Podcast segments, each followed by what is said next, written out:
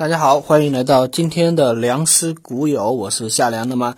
呃，首先说一下今天的一个盘面啊，简单回顾一下。那么今天的话是一个呃微幅高开之后，那么盘中呃就是开盘之后，其实就是快速的震荡下行。那么全天基本上维持一个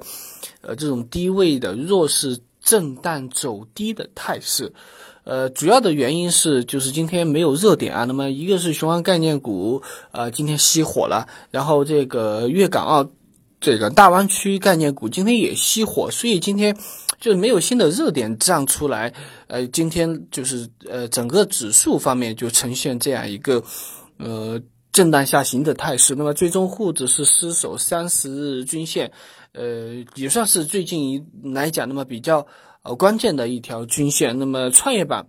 则是再度失守一千九百点，那么最终，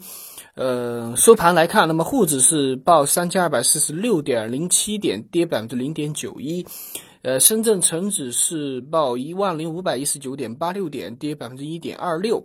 然后创业板指报一千八百八十七点四六点，跌百分之一点二。两市共二十八只个股涨停，但是有十二只个股是跌停的。那么共计成交五千一百一十点五亿，那么较上一个交易日略微放，呃小幅的放量。呃，今天的几个板块，首先来讲，第一个就今天相对强势的应该是。内蒙古啊，内蒙古它的逻辑主要是五月一号内蒙古内蒙古建区七十周年，呃，所以看到首先是鄂尔多斯多斯的话率先涨停，呃，那么今天算是啊，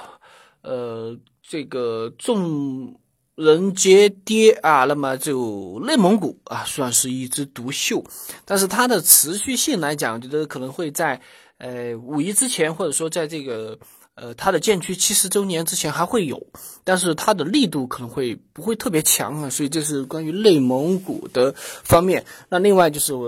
就是这个雄安概念啊，雄安概念从这个一线。龙头啊被关小黑屋之后，那么昨天呃其实一些二线的开始启动。那二线我们看到，其实像首黑首航节能昨天涨停，今天又又被关了，呃，所以这个对市场打击很大。那么包括昨天下午是因为这个金融支持雄安新区的一个相关文件啊，那么一些相参观，呃，这种算是呃参股啊，那个呃这个河北区地区的或者雄安区域内的这样一个金融。股的一些公司啊，金融公司啊，金融公司的一些股，呃，那么其实都是出现了昨天大幅的上涨，但是今天除了栖霞建设，那么它还在涨停板之外，那么其他的包括海航、包括渤海金控，那么都是出现了这样一个明显的这种。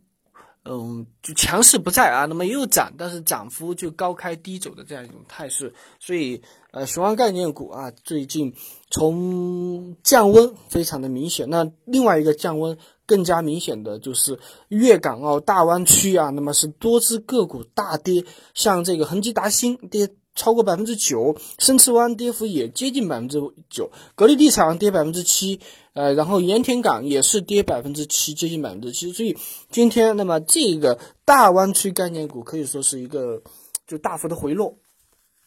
那么这个是就是我们今天板块方面的一些关键的点，包括呃涨幅或者说是跌幅的。呃，那么今天我们想给大家说一个，就是呃后期的机会或者大家可以关注的，就是我们说混改啊，混改现在说第一批的啊，那么基本确定，然后有相关的政策，像联通啊，那么现在停牌，然后完了第二批的试点啊，那么现在也是呃算是啊，基本上流传出来，包括呃像这个中粮集团啊，那么像中国黄金集团啊这一类的。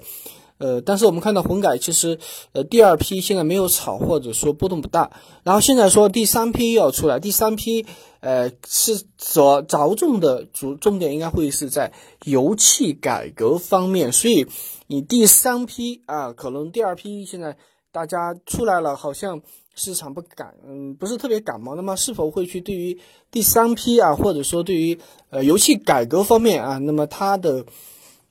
本身啊，算是没有前期来讲没有太过明显的涨幅，或者现在算算是一个洼地，所以大家要去埋伏来讲，可能会是一个点啊，我们这种都是说埋伏的一个方向啊，大家可以去找一下关于油气改革类的概念股，那么呃去筛选一下。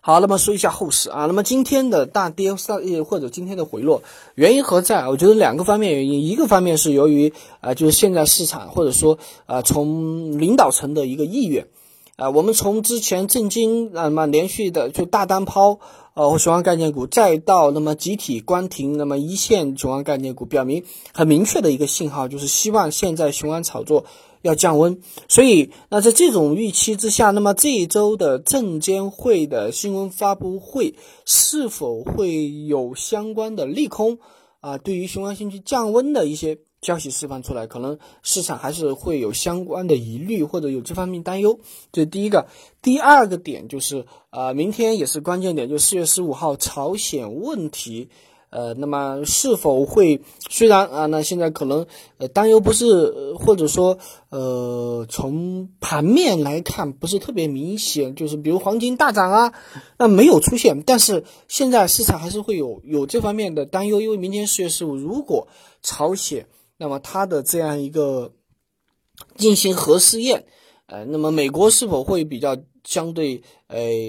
应对方面啊比较强硬？那么朝鲜是否会啊？那么再次到一个反击？那么这中间一来一去之间是否啊使得朝鲜的问题变得更加的恶化？那这个如果一旦出现恶化，那么周末出现这种情况啊，我们周一来讲啊，这这对于 A 股。对于我们亚太，包括全球股市都不是好事，所以可能也有这方面担忧。所以这两个原因，